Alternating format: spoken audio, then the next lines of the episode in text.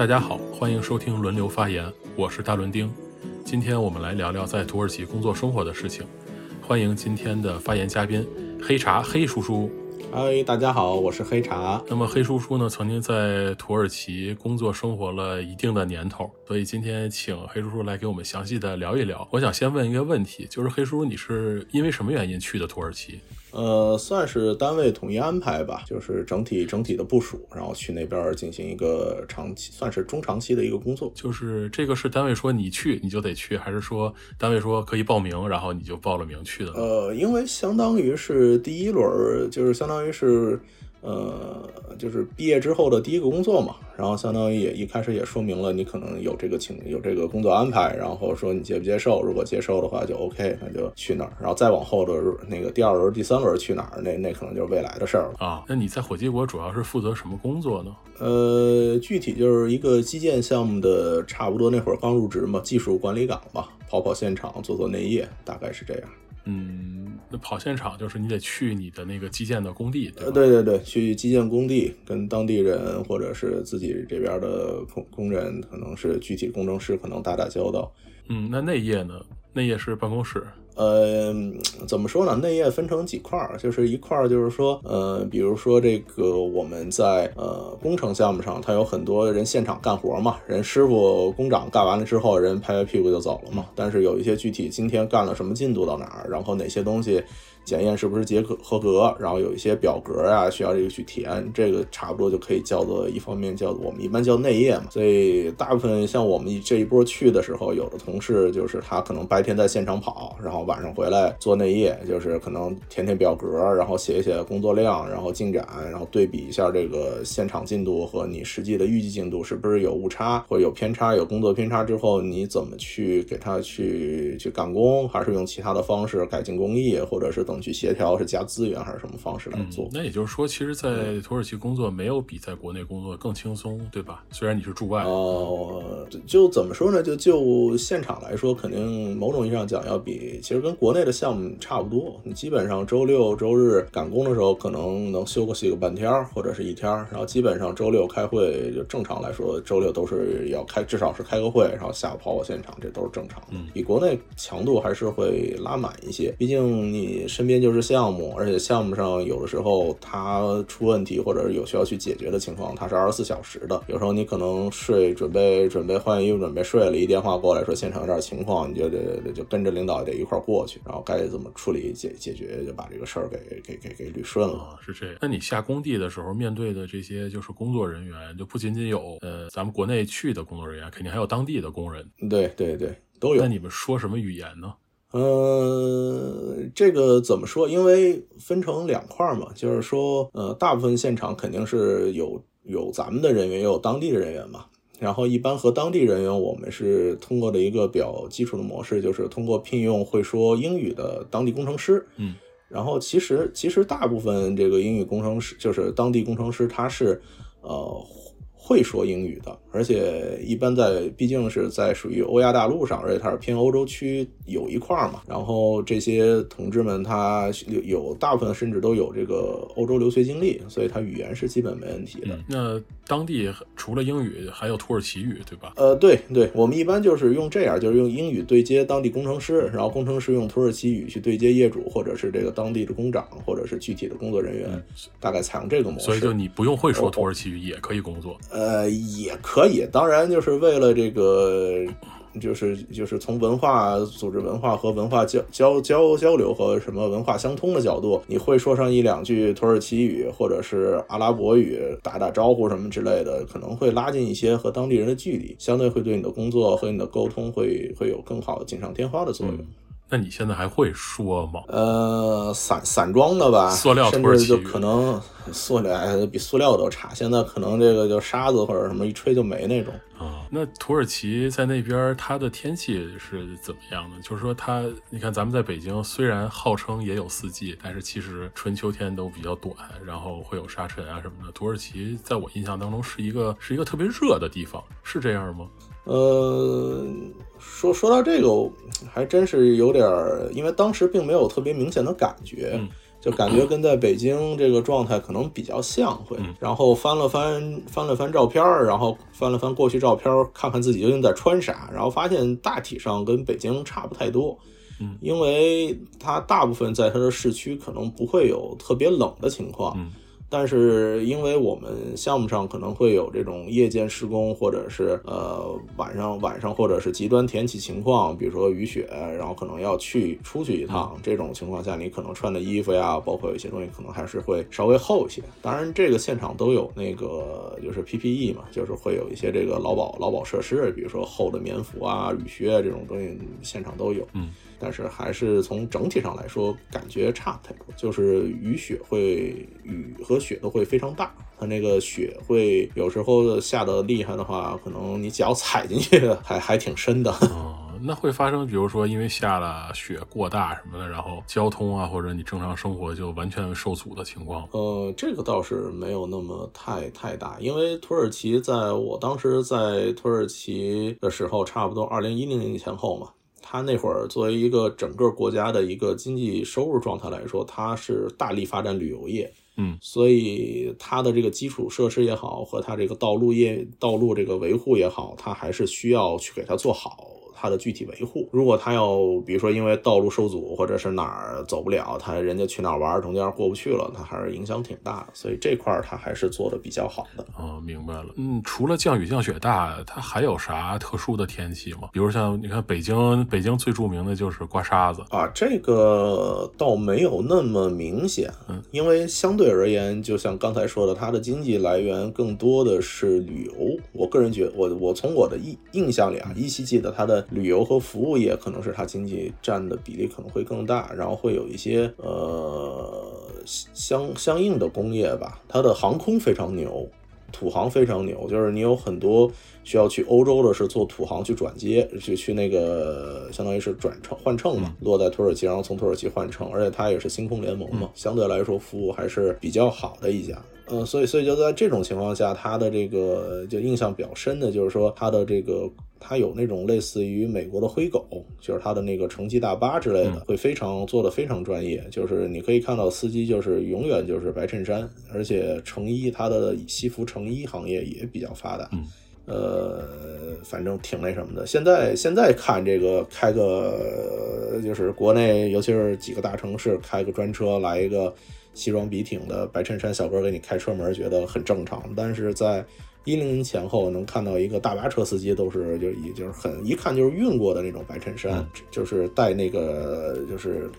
运的那个那个条纹的那个状态，西西服两下，对对对对对，就是就是还是觉得很很很很很很震撼的那个状态。也就是说，其实，在土耳其没有什么太多可能水土不服的事儿，就跟在北京差不多。呃，差不多，但是它的水质有些区别，它有一些嗯，就是可能比国内的水要硬一些，所以洗头啊什么之类用时间长了，可能会造成一些脱发，脱发，而且一 脱发，对，然后你喝。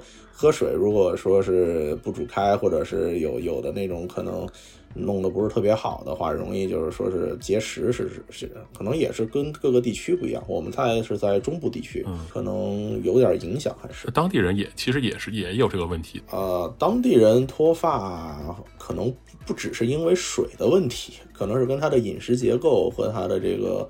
生活习惯有关系，但是的确会也有也，他们也是在饮用这个水，但是一方水土一方人嘛，人家可能更适应这个状态。嗯，那你在土耳其，比如你去项目上，或者你平时因为工作需要移动的话，就都是单位的车是吧？呃，项目的项目项目上的，而呃，但是是这样，因为土耳其相对来说它是一个比较完善，就是比较安全安全水平，当时在一零年前后嘛。嗯。它的整体的安保水平相对可靠的一个地区，所以有时候呢，我们会呃乘坐这个大巴，比如说就是因为从这个项目所在地到它机场啊，就比如说有时候回国或什么之类的，它不可能一辆车为了送你就就就彻底打打一个单儿，他去跑这一趟大几个小时出去了，人去现场的这个 或者没没没公交，没有公共没有这个交通设施了，就很尴尬。所以他会他会有这种，除非是你成批的几个人一批的可能回去，他可能派个车给你。但是大部分如果你一两个人呃去去机场的话，可能就是乘他的当地的这个大巴，然后就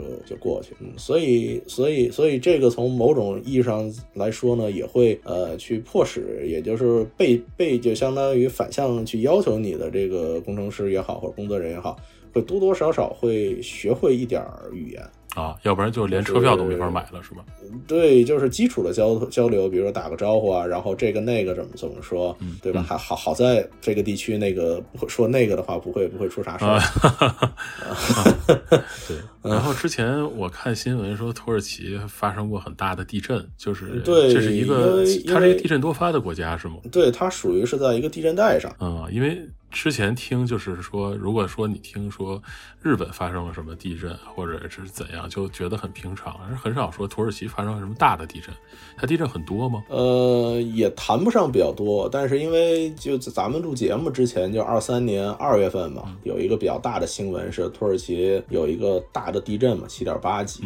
然后造成了比较大的人员伤亡，然后当时很多这个中国所中国在土耳其的这个承包商也进行了一定的这个人道主义救援，然后也当时我看新闻也报的挺多的，而且他们的总统埃尔多安也宣布是一个就就出现了全国哀悼的一个情况。你在土耳其的时候赶上过地震吗？呃，赶上过，因为因为当时我们可能没有感觉，因为我们去的之前，在一零年三月份出现过一个东部出现过一个。比较大的地震，六点零的，有那么五六十人的一个死亡，一百多人的受伤。这个对于当地来说就已经算是比较大的一个事故，而且当时它应该是发生在一个夜里，凌晨四点多吧，然后就比较要命。你这个时间你跑或者怎么弄的话，就都很都很麻烦。所以在这个背景下，我们差不多应该是在这个之后嘛。所以相当于是有这个事儿，大家都绷着绷紧根神经。所以我记得有一次比较记忆深刻，就是在领导屋正汇报工作呢，当然也是晚上嘛，白天现场或者什么弄什么事儿，晚上这聊聊这个进展什么这，就看那个有一个类似于宜家，它有那种折叠，就是那种折灯啊，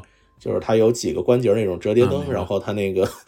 灯头，因为那个东西本身你用过，你也知道，一晃桌子它就跟着晃晃晃，能晃上一会儿。那个关节会动，所以所以所以当时当时就看着那玩意儿开始动，然后领导说是你踹桌子闹鬼了，我说没有啊。然后领导一看自己也没碰，他说估计是地震，要不。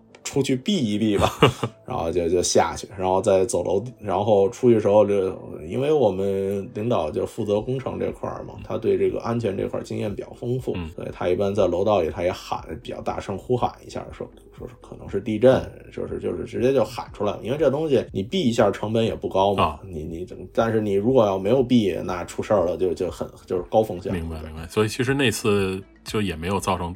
什么太多的？呃，相当于是变相进行了一次安全地震安全演习，对。然后之后大家就在附近，因为余震这玩意儿还是挺厉害的嘛，所以就考虑到别当时出余震，就大家在附近有一个。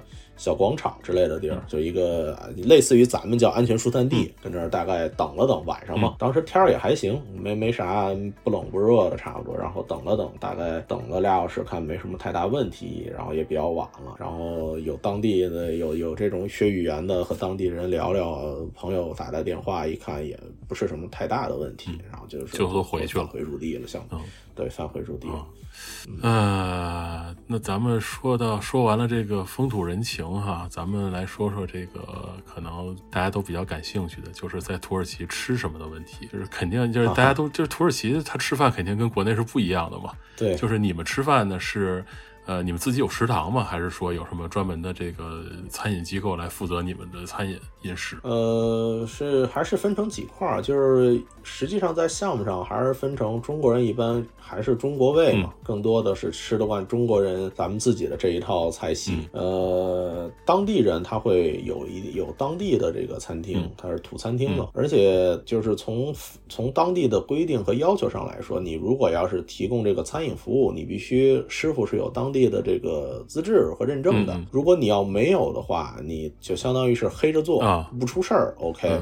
但你但凡要因为做了这个餐饮服务之后出了事儿，那这个造成的连带效果就比较严就重。无照经反营正出了事儿就直接罚到没有。他他对他谈不上经营，因为你不是一个以是是这个获利为性质，你就相当于是内部食堂。但是你出这个事儿，人家就就肯定会会有存在一定的风险敞口。哎，等等，那意思就是说你自己的，就是你们项目的食堂也要有资质，对吗？呃，对对，它分成就是你项目食堂是这样，就项目食堂。就只要是你有人吃吃不坏肚子，嗯或者吃肚子之后别出事，就是别闹到社会面儿去。嗯你比如说自己这个冷的热的吃了之后脾胃不和没弄好，休息两天也也不没什么太大问题。啊，明白了，但是你要出现群死群伤，或者是这 那个说不上给。人弄一食物食食物中毒那那这就直接嗯是那就直接上社会新闻了就。嗯，明白。所以，所以当地人没法让，所以当地人必须得得这个有一个当地的雇一个有当地资质也好，或者是当地人简单弄点什么也好，你不能不能瞎整。嗯但凡吃中吃中国师傅饭出问题了，那那这个造成的这个问题太大了。那你在那边的话，有什么中国超市啊或者之类的吗？因为你要是就是做中餐的话，好多食材你是得在，就很多东西是没有的，因为我知道。对对，其实其实是这样。其实感谢全球化，感谢这个全球化物流。实际上，我们当时在附近转的时候，是可以在超市看到李锦记的酱油的。啊 啊，有王致和吗？但是呃，王致和和老干妈是没有见到，但是它应该有当地的那种，就是专门的中国的这种超市是可以看，也许能找到。毕竟在非洲，老干妈都已经出口过去了。嗯我相信在当地你要找是能找着的，但就无非是它的这个价格和国内是差差异在差异可能会比较大。那你们的就是国内去的大师傅，就多数情况下还是会选择就是完全按照国内的这种食材买了做饭，对吧？这样的话你们可能吃的也比较适应。呃，是还还好，大师傅没有什么创新精神。他要创新精神太大了的话，容易 就不知道会出什么事。对，我就想会不会有大师傅突发奇想说，我用当地的一些材料制作一些新的菜品？呃，应该是没有这种情况，因为说到这儿就可以先聊点背景知识，就是大家一直就是以为说土耳其就是吃烤肉嘛，就天天撸串儿，这个烤肉和鹰嘴豆泥这个小烤烤对烤烤肉就小啤酒，每天就就就就走起那个街道。其实并不是当地人，嗯、一个是分两块儿，一个是从经济上来讲，我觉得他们对烤肉对他们就是尤其我们所在的这个这个地方，他的这个收入水平并不支撑不了他那么去大口大口的炫烤肉。嗯，就是就是很我们有时候去烧烤公园儿看到当地人吃，其实。大部分情况下，人可能就烤也非常小，就是比如说一个拳头大那种汉堡肉，可能人就烤一均下来，可能人一块一个人可能就一块多点儿，然后拿那个巨大的一个面包夹进它，然后塞点沙拉，塞点酱就吃，这就算它主要的主要烧烤的内容。然后他可能会烤点茄子、西红柿这种东西，然后给它拌一拌，做个做个做着看，也做的也挺好吃的。看着就感觉已经变成咱们晚上吃夜宵的烧烤店了。呃，对对，此处可以参见人生一串的这个若干集。呃，那你跟大师傅什么的去买过菜吗？就是就采购这种。呃，大师傅没有跟大师傅采购过，但是坊间流传着各种中资企业大师傅买菜的故事。嗯，因为这个事儿，就是 估计哪个单位可能都遇到过。一个是当地饮食差异吧，就看怎么说，就当地人不吃豆腐，不吃豆腐，甚至黄豆，对他鹰嘴豆他吃，但是他不吃那个就咱们磨好的那种豆腐、豆皮儿、豆浆，这个是没有的。它是就是你买不到？对对，应该应该是不吃。你要硬找，可能能找着，但是不怎么吃。呃，一个呢是这个，当时就是说有一个项目的师傅，就是当时在当地买菜嘛，然后啊非常好的看店里有一块这大一块豆腐，然后一问还挺贵，挺贵然后说算了，就就是就是兄弟们不容易，这这整一块吧，开开开开，就是吃点家家乡的味道，然后就买回来了。嗯结果买回来切第一道的时候，师傅就觉得不对劲了，这个这个这个豆腐怎么这么硬啊？这么硬，然后一看，应该是一个没有啥味儿的大奶酪，大奶酪。还还挺对，还挺贵的，因为它奶酪有的是有那个味儿会比较啊，冲，对对对，然后有的是味儿没那么冲，人家给它包的也挺好的，可能也感受不到这个触感，所以就失误了。所以最后这个奶酪 就应该是给当地食堂贡献出去了，当地人很开心，这应该还是挺好的一种品种。因为你这么大一块，应该如果不是常吃的话，也也吃不了，对吧？就对奶酪乳制品挺贵的，当地它有各种各样的乳制品，当地人吃这个吃的挺。这乳制品也很贵，是吗？在他那儿？嗯，我当时去的时候二三十个当地币吧。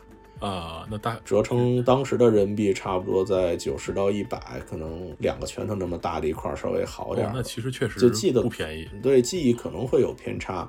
嗯，当地我们当地有的雇员就是比较基础，像保洁啊或者一些基础工作的人，可能开的工资也就是一千里拉左右。所以你这么看，当然当然具体具体劳资这块我涉及的也比较少。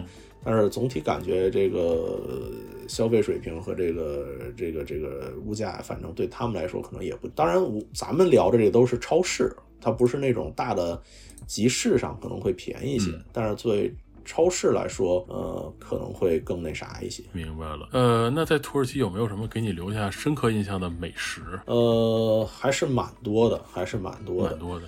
呃，蛮多的，比如说这个来就是我们来就是老北京鸡肉卷儿，老北京对应的当哦老老土耳其牛肉卷是吗？还是鸡肉卷？老老土耳其鸡肉卷儿，它反正没有不可能会出现那个什么什么什么什么什么卷啊啊对对吧？那就容易出问题了。就咱们不要当谜语人了，就是土耳其是个是个信奉伊斯兰教的国家，穆斯对对对，国家多基本上是不吃猪肉的，对吧？对，不吃猪肉的。啊，说到这儿可以再返回一下，就是当地这个坊间的各种传大师傅的传言，他们有传闻说是有个项目当时撞死过一只野猪，就是开车撞死了一个野猪，是吗？嗯，对，就是反正过程都很迷惑，反正最后是扛了一只野猪回来。呃，这个可以直接吃掉吗？就是你撞了野生动物之后，那反正黑不提白不提，也没注意吧。这个这个就就具体细节我们也坊间也没怎么流传。但反正坊间最终流传的是，所有人都没吃吃出来这是个猪肉。那野猪是一个特别特别特别粗的动物，就是因因为不是很好吃。因为是对对对，因为是这样。实际上，你看咱们吃的那些猪猪肉，都它都是小时候就上过，对，就是被敲掉了，对。然后然后你真正做野味儿的师傅，他是有专门的师傅，就。就是正常来说，你我我们项目上师傅都是就是做大锅饭也好，或者做这种就正常食物了。他很少你能找到一两个说是人就是专业擅长，我就是搞野味儿的。他的野味儿会有一些额外的一些处理措施。所以这个野猪拿回去之后，其实也没有特别好吃，是吧？对，当时我们后来就是坊间分析嘛，说这个师傅可能是为了安全，因为就怕有寄生虫乱七八糟，别给大家再吃出问题。就就就又参考上上一条，这个说到的这个有关资质的这种，不要吃出集体食物中毒是对，不要吃出集体问题。然后大哥好像就做了一个类似于这个水煮牛肉的路子，就是重重重味儿，因为是本身也膻嘛，那个对对对，所以他就是用那个重重味儿、重调料给它盖住。然后盖住之后呢，煮的时间又长，所以到最后大家吃的说说你昨儿做的这不是水煮牛肉吗？啊。说说不是猪肉，说说那就是那个野猪，是跟咱们的野跟咱们的肉猪不一样的野猪，对，不一样。对，确实，因为猪如果小时候不不善掉的话，那个味儿会非常大。还是对，那那就是一个另外一个故事。当然，你要有会做的时候，他能给你展展现展现一下真正的技术啊，然后保留一些原始的味道。那咱们说回到这个印象深刻的土耳其美食，就那个老土耳其鸡肉卷儿。它是啊，对，它也是烙个饼，然后往里加加加馅儿，是吗？对，核心其实像你说的，其实就是对于咱们来说的吃法，就是放大版的北京烤鸭，或者是北里妈妈菜的那个路子。呃，但是实际上当地呢有几种，其实我个人感觉大概有三种，就类似于我们都一般叫它卷饼，它叫 dunu，应该 dunu 还是叫啥？反正散散散装土语，这发音这有学土语的别笑了，笑话咱们。它它大概有两有几种，一种就是咱们常吃的就是那个在地铁、火车站或者什么之类，它会有一个呃竖着烤的一个铁签子，然后上面会有一些块肉，就是用肉堆成的塔，然后往下片的那种。对对对对对对对，然后它会有一把小刀，然后割点片儿，然后给你拌点菜，然后拿个饼一卷吧，然后给拿纸一包，你就呃调点料，就就就走你嘛。这是一种，因为这是这其实是当地一种比较快餐的东西，因为你很很很方便嘛，一分钟两分钟给你弄出来。然后这个东西，如果你要在一些相对来说比较高端的店来吃这个，他会给你弄一个类似于铁板一样的东西，然后把这个饼就是铺在这个这个鸡肉和这个碎硬烤好的肉，然后会给你一些比较精致的调料，呃，什么辣椒啊，然后一些这个。就反正各种各样，什么牛油果，我估计可能是有牛油果的，或者这个呃蒜蓉，或者是那个 honey mustard 那种性质的，就那种酱，它会让你让你来品味，就是因为端上一个这个在餐厅里吃着，你觉得哎是这么回事儿，或者或者你在国内，比如说是那个太阳宫那边达达达达尼亚还是达达尼尔，你吃的话，他就会给你卷好了，然后中间片斜切一下，这样相当于一根两根来来来来吃这个就很 OK。呃，这是一种，这是一种。非常传统的卷饼的两种上菜方式，然后另外一种呢，就是我感觉就是有点像这个。呃，嫩牛五方版的，就是这种老北，就是老北京鸡肉卷，就是人家可能稍微适应年轻人的这个状态，它有一些改造。一个呢，就是说它的饼会烙的稍微厚一些，就有点像咱们吃鸡蛋饼的那个状态。它传统的饼可能更多的像咱们那种，呃，就类似于烤鸭饼那个状态，它会很硬，对，甚至比烤鸭饼是蒸出来的嘛，对，它可能会更硬，它应该是烤烤出来的那个劲儿，它会更硬。土耳其烤饼。呃，不，就是就是正常咱们吃的那种，我我估计应该也是烤出来的，因为它它不喧腾，要喧腾肯定是蒸嘛，或者就直接是烙出来，的估计可能是烙出来的，嗯。然后它这种相对新一点的呢，就是它有一点点像这个咱们做鸡蛋饼也好，或者是做这个呃糊塌子也好，它那那种做法，它会稍微湿一点，然后会厚一点，口感会更软，因为那个。传统的那个吃的贼硬，我不知道大家应该都有磨牙的经历。山东煎饼的 嚼不动，就是嚼不痛。但是没没对对，没有山东煎饼那么山东煎饼，但是可能会还是有一点这个阻力吧。你咬的时候，它这个新的话就会相对来说不那么费牙，就很简单，就你一口下去就一块就出来了。嗯，同时呢，它里头放的东西呢可能会更西化一些。会有一些鸡肉碎，这个都是很很很很那个很很常规的。然后它会放番茄酱，会放一些那个美乃滋，还是美美美乃滋那种东西。然后会放薯条，是属于会放主食全主食了。呃，它的口感还是会比较好的，因为毕竟有时候咱们自己吃的时候也会，比如说把巨无霸掀开了，搁点薯条，撒点番茄酱再吃。还是说只有还是说只有我这么吃？反正我不这么吃。好吧，暴露了。呃。然后除了薯条、鸡肉以外呢，还会有那种切的相对细丝儿化的一些的这种呃蔬菜，然后它会放在里头，然后它会拌一些比较相对来说年轻和和这个活泼一些的调料，什么辣酱或者什么番茄之类的。然后这个是在它的一个类似于大学城的地儿吃过，反正当地人一般就要一这个，可能就边走边吃了，就是人家吃就是相当于咱们来个鸡肉堡或者是来个什么汉堡，人家当地可能就是这个快餐。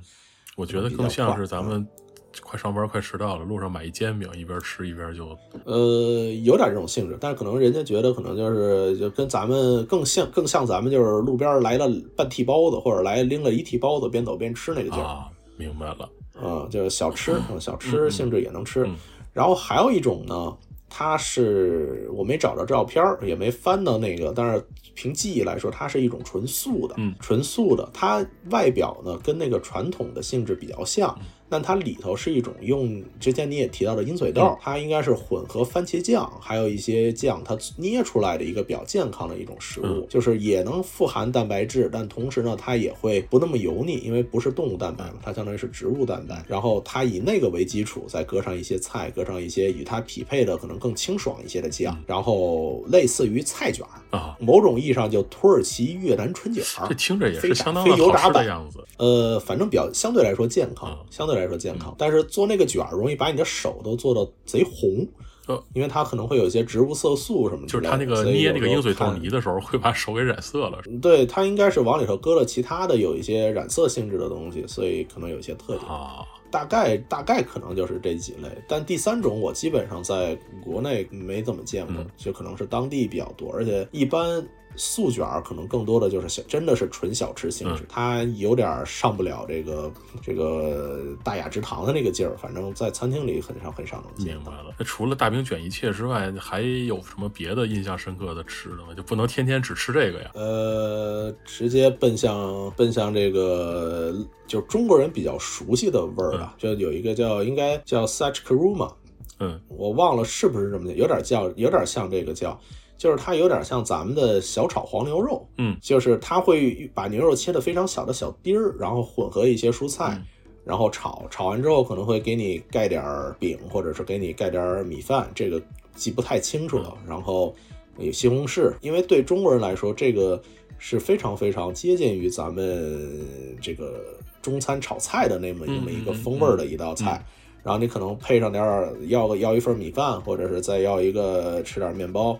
然后再喝个当地的汤，就会觉得相对来说比较熟悉的那种吃饭的感觉。当当地的汤是。是什么汤啊？这就进入了这个下水环节，是吧？啊，当地是下水汤是吧？呃，就是当地最给我记忆最深的话，应该就是它的肚汤。肚汤，肚汤，它应该是拿羊肚，就是白色的那个部位，然后给它切成小碎丁儿，然后熬制。熬制成之后，应该是拿黄油，我感觉是拿黄油稍微呃，反正汤里应该搁点黄油。至于它是煎，稍微煎一下再弄呢，还是说它直接煮，直接高压炖了，然后它再怎么处理一下？这个就研究的不是那么深了。然后它在赌汤的奥义呢，是你要配着蒜泥儿和那个辣椒吃。这听起来非常像中餐。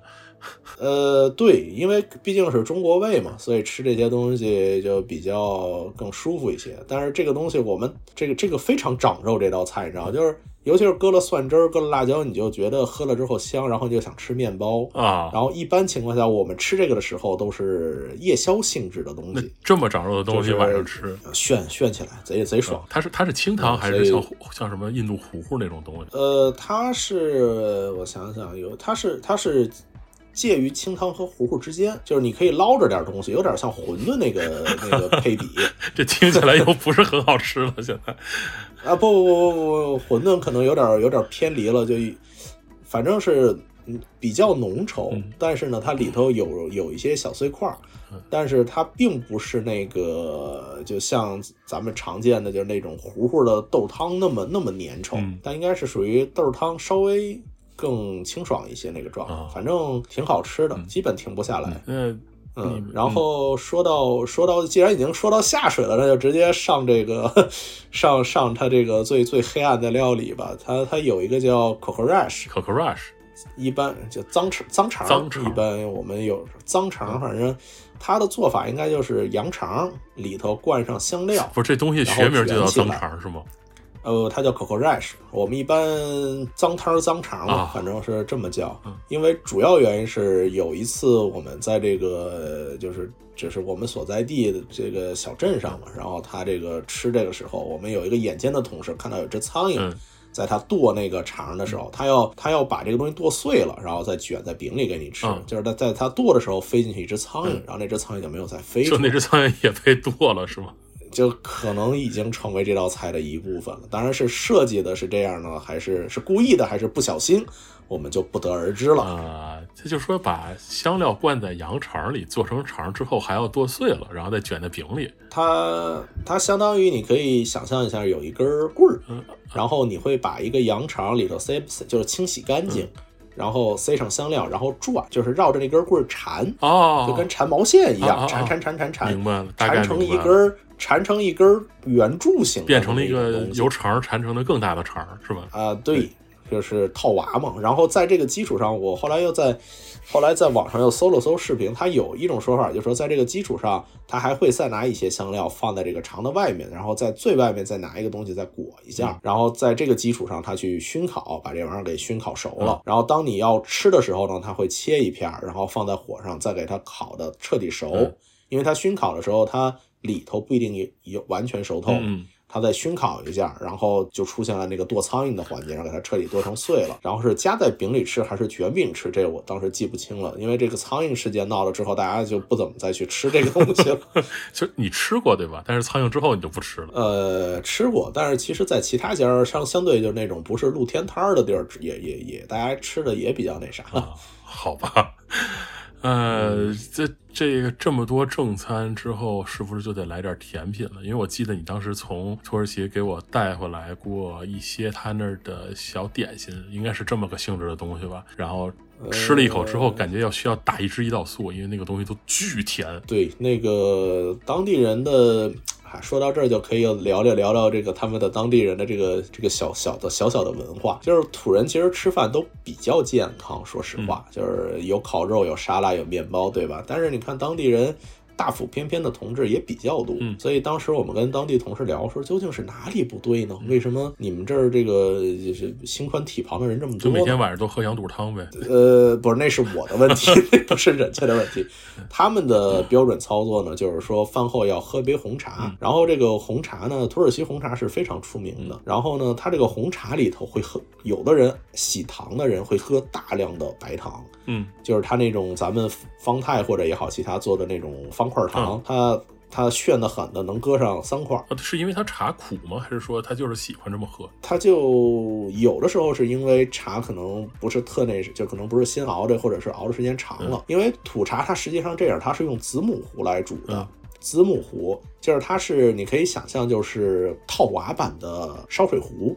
它下面有一个烧水壶，然后在烧水壶的这个盖儿的位置，它又嵌套了一个小一号的烧水壶。它是下面这个是烧纯水，就是自来水也好，或者是饮用水。然后它是用这个虚的这个蒸汽去把上面这个小壶里头，它会放一些红茶，然后放一些这个水，然后它会把这个，它是这是它的一套这个煮茶的设备。隔水加热，很像是什么汽锅机那种东西。呃，有点这个劲儿。然后它喝的时候呢，会用上面这个茶。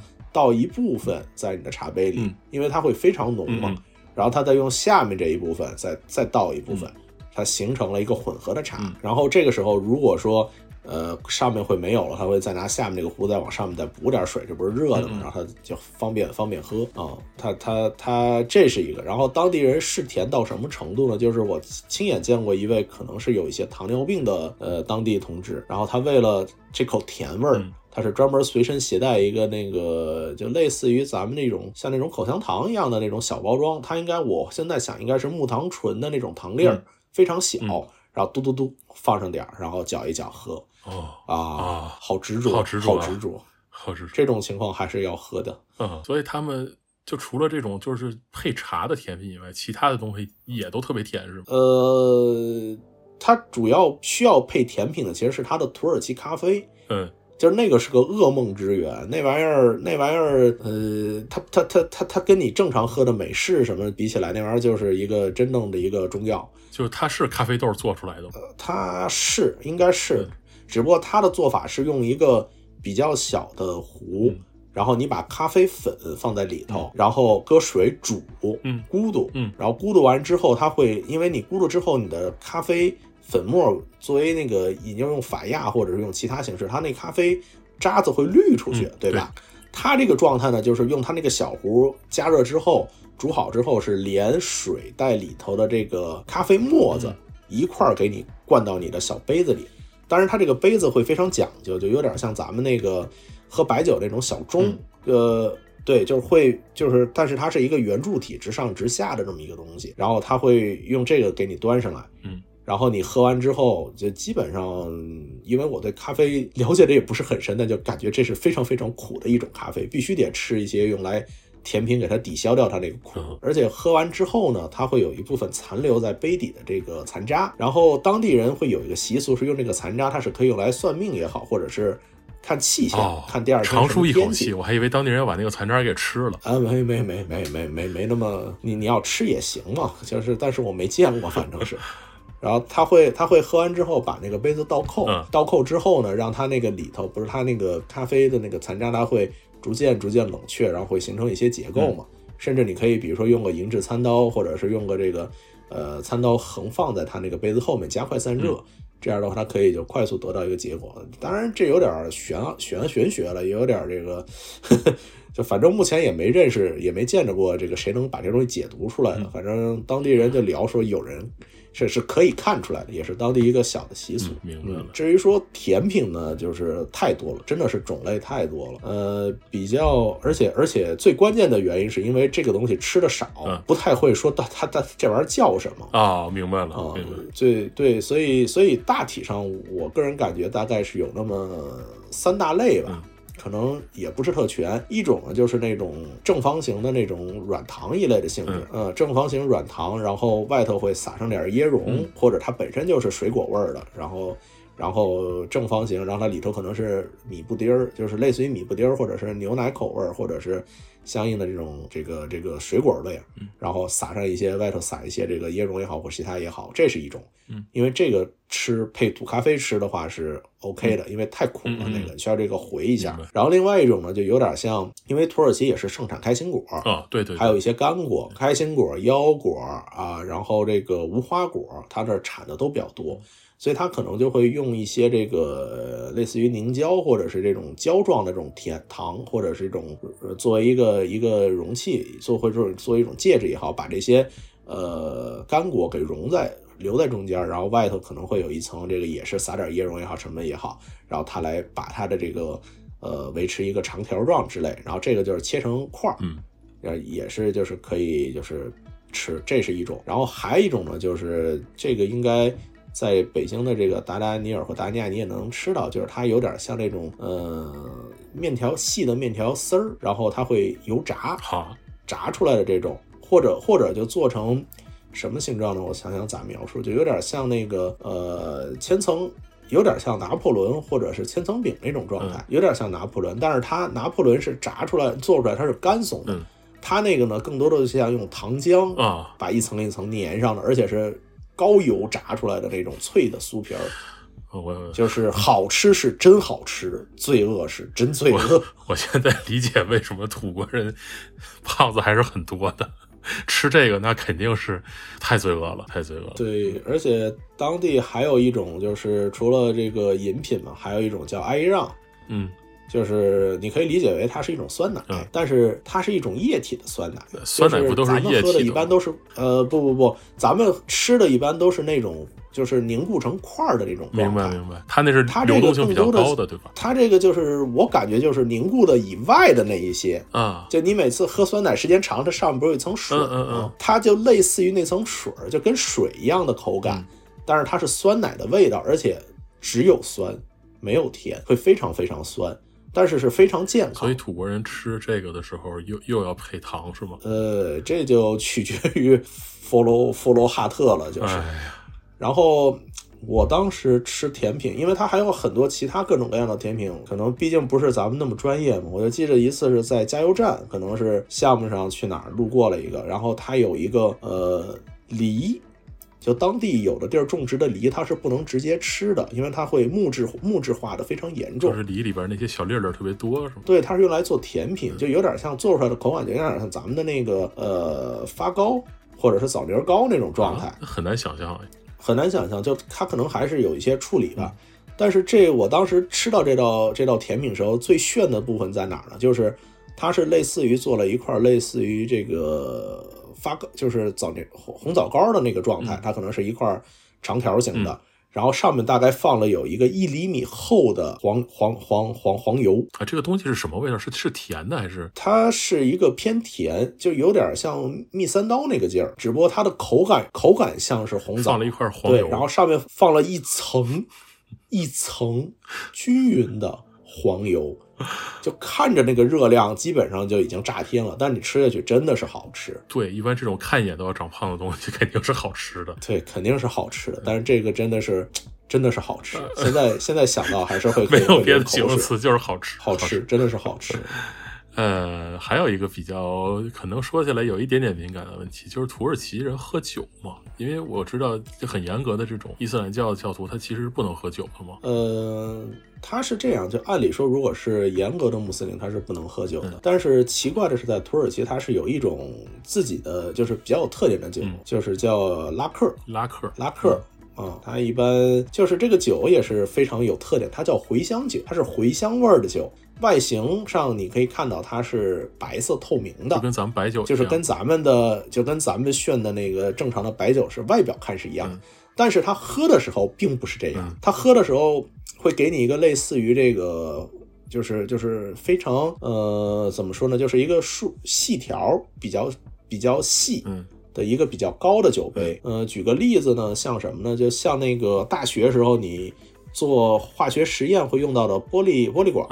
试管，然后底儿是试管，对试管，然后底儿是平的，然后可能直径可能会做到五厘米到六厘米，然后大概高可能是在十厘米左右。这么大个儿？那么那种小，对那种小的玻璃杯，然后呢，它会给你先倒一半儿或者是三分之一这个拉克，然后再给你倒水，因为呢，这个因为它里头其实是这个茴香的一些香料或或者是一个萃取液是之类的，反正它调的东西。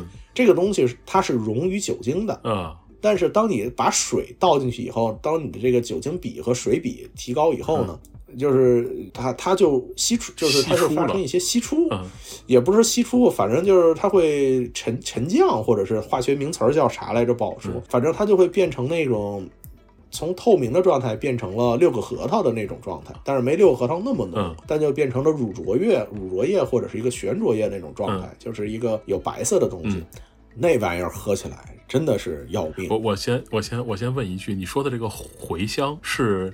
哪种茴香？它是茴香，茴香，茴香酒，就是茴香就是是你说的是哪种茴香？因为我脑子里想的是是大料。喝的时候，喝的时候偏什么味儿呢？甘草片。我太地狱了，这个味道。对，就就很甘草片。回头回头应该整两瓶儿，可以可以试一试。这玩意儿国内能买得着吗？好像能能买到，但因为比较小众，得找一找。那岂不是一口就送走了？就是。它它它有一个叫法叫狮子奶酒，狮子奶酒就因为你倒水之后不是变成乳白的嘛，人家是狮子奶。对，然后这个东西就因为当地人喝这个人喝的可能就是倒上三分之一，倒点水，然后边走边喝，然后这是人家的一个这个就是可能社交也好，或者是 party 的时候人喝。但是我我们中国。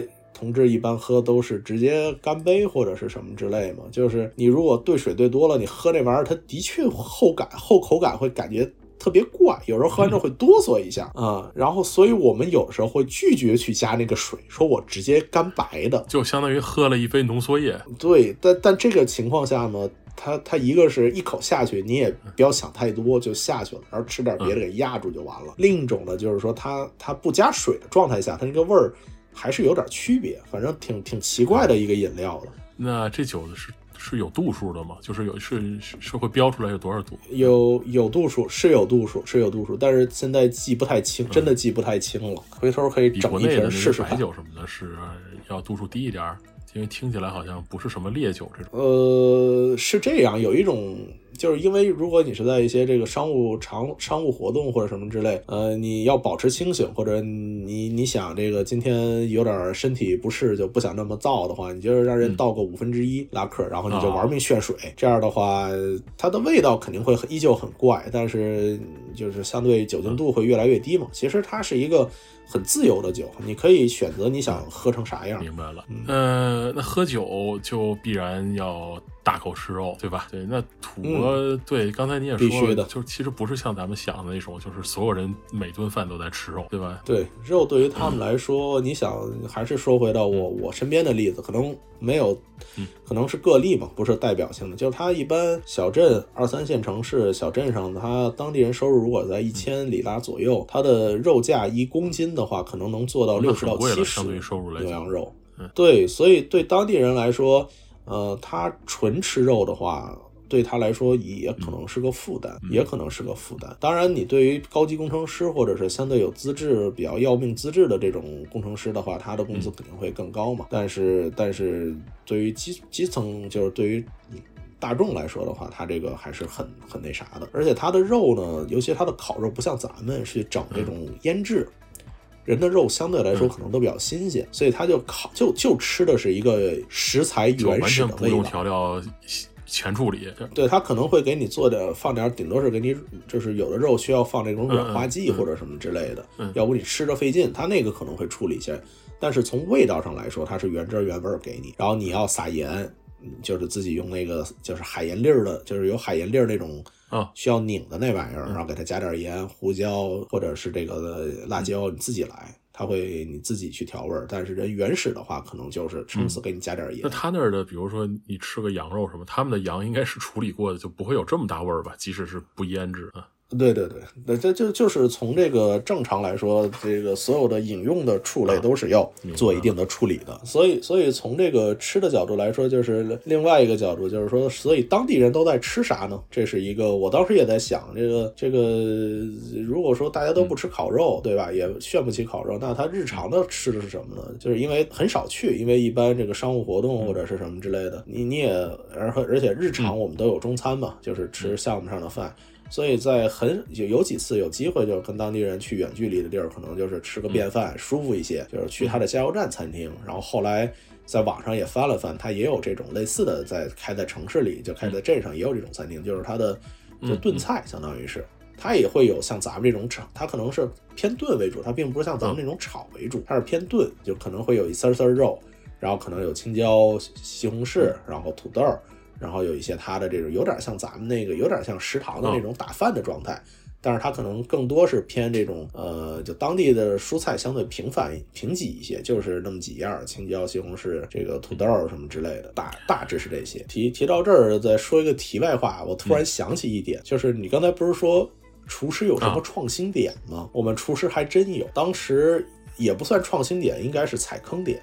当时有一个北京的老哥，说是能不能包个茴香馅的饺子，就是跟茴香酒那个茴香是一个味儿的，是吗？哦哦哦哦，不是，我知道了，可能搂搂错，不不，茴香鸡蛋，北京那种吃的那个茴香鸡蛋，我明白明白了。嗯，对对对，因为因为北京人吃茴香相对多一点，然后大哥还还真是带着翻译去整了点茴香，但是当地这个茴香，它可能不是咱们这个茴香是当菜吃，人家可能是当个调味品来吃的，所以那个茴香鸡茴。香那个饺子那个味儿真真的是非常带劲，非常带劲。它的确的确，我觉得我这种能吃惯茴香，我觉得是有一点冲，但是我觉得还 OK。